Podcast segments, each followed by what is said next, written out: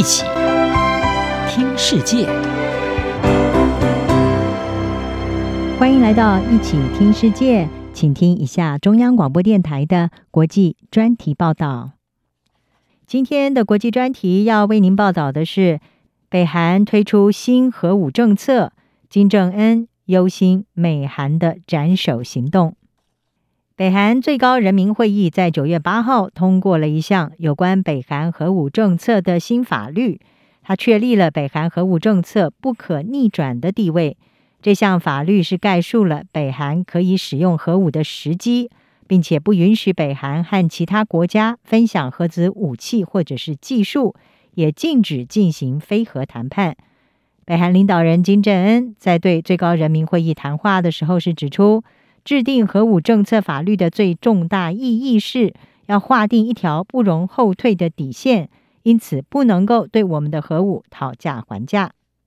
而这项法律也取代了北韩在二零一三年所确立的一项自卫性的永和地位法律。二零一三年的法律是规定，北韩可以使用核武器来击退敌对核国家的入侵或者是攻击，并且进行报复性的打击。但是呢，这一次的新法律是更进一步的，允许北韩在侦测到大规模毁灭性武器，或者是包含领导层在内的战略目标将要遭到攻击的时候，就能够发动先发制人的核子攻击。部分专家是分析认为，这项新的立法事实上是反映出金正恩他担忧南韩和美国可能会对他发动的斩首行动。美国卡内基国际和平基金会的资深研究员潘达，他是向路透社表示，金正恩对于核武是拥有整体指挥权，但是呢，这一次新法律的措辞可能表明了，如果他被杀害，将会有一名资深官员被指定授权发动核子攻击。潘达说，这个基本构想是想向美国和南韩传达，斩首北韩领导人不会让他们免于核报复。并且指出，这种机制在其他永和国家其实已经有先例，包括冷战时期的美国在内。在冷战期间，美国和苏联都开发出一旦领导人遇害，也能够自动发动核子攻击的技术，包括苏联恶名昭彰的被称为“死亡之手”系统。“死亡之手”是冷战时期苏联的一套核武器控制装置。他在判定苏联遭到攻击的时候，这个系统会发射特别的广播飞弹，上面安装了特殊的电子装置，会向全苏联境内的洲际飞弹发出广播，而这些洲际飞弹在收到这个广播之后，就会自动的发射。潘达他说，以目前的情况来看，北韩似乎不太可能拥有这一类所谓的失效制祸，也就是 fail deadly 的系统。他认为，北韩的核子反击机制将会依赖组织程序来进行。例如，劳动党的第一书记会先确认金正恩在冲突中死亡，然后授权动用核武。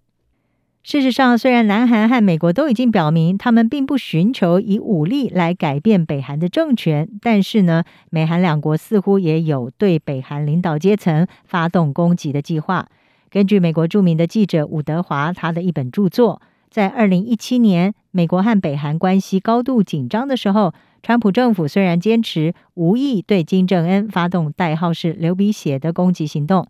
但是其实已经私下审查并且更新了斩首行动的战争计划。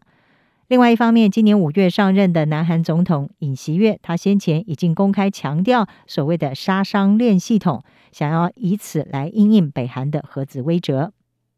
为了因应北韩在十年前扩大核子发展，南韩希望能够借由杀伤链系统对北韩飞弹进行先发制人的打击，而一旦情势迫在眉睫，甚至可能对领导高层发动斩首行动。目前，南韩已经投入资源，加强部署 F 三十五 A 逆踪战机等等这些关键武力。而金正恩在有关新的核子政策的这个相关演说当中，也特别点明了杀伤链和相关的战术，认为这已经为北韩的核子发展提供了正当理由。自从拜登上台以来，美国方面表示希望和北韩能够恢复核子谈判，但是北韩方面坚持，如果要重启因为川普二零一九年拒绝北韩的提案而破局的相关谈判，应该要由美国先做出让步，也导致双方的僵局到现在没有办法获得突破。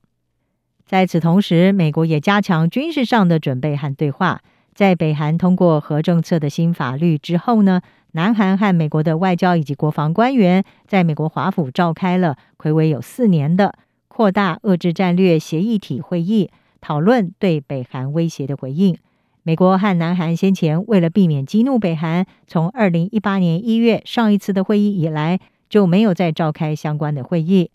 外交家杂志是分析指出，在美国和南韩继续使用其实已经失败的双管齐下方法，也就是一面加强军事准备，一面提倡对话，来应对北韩的核子和飞弹威胁之下，可以预期北韩将会继续的走在相同的轨道上，而这可能包括测试核子武器，并且在未来几年展示它更先进的核武。北韩这一项核武新政策的立法也显示，金正恩对于南韩、美国可能的斩首行动是感到忧虑，因此想要加强他的威慑力道。而东北亚区域的紧张局势，未来恐怕也将会随着新核武立法持续的升高。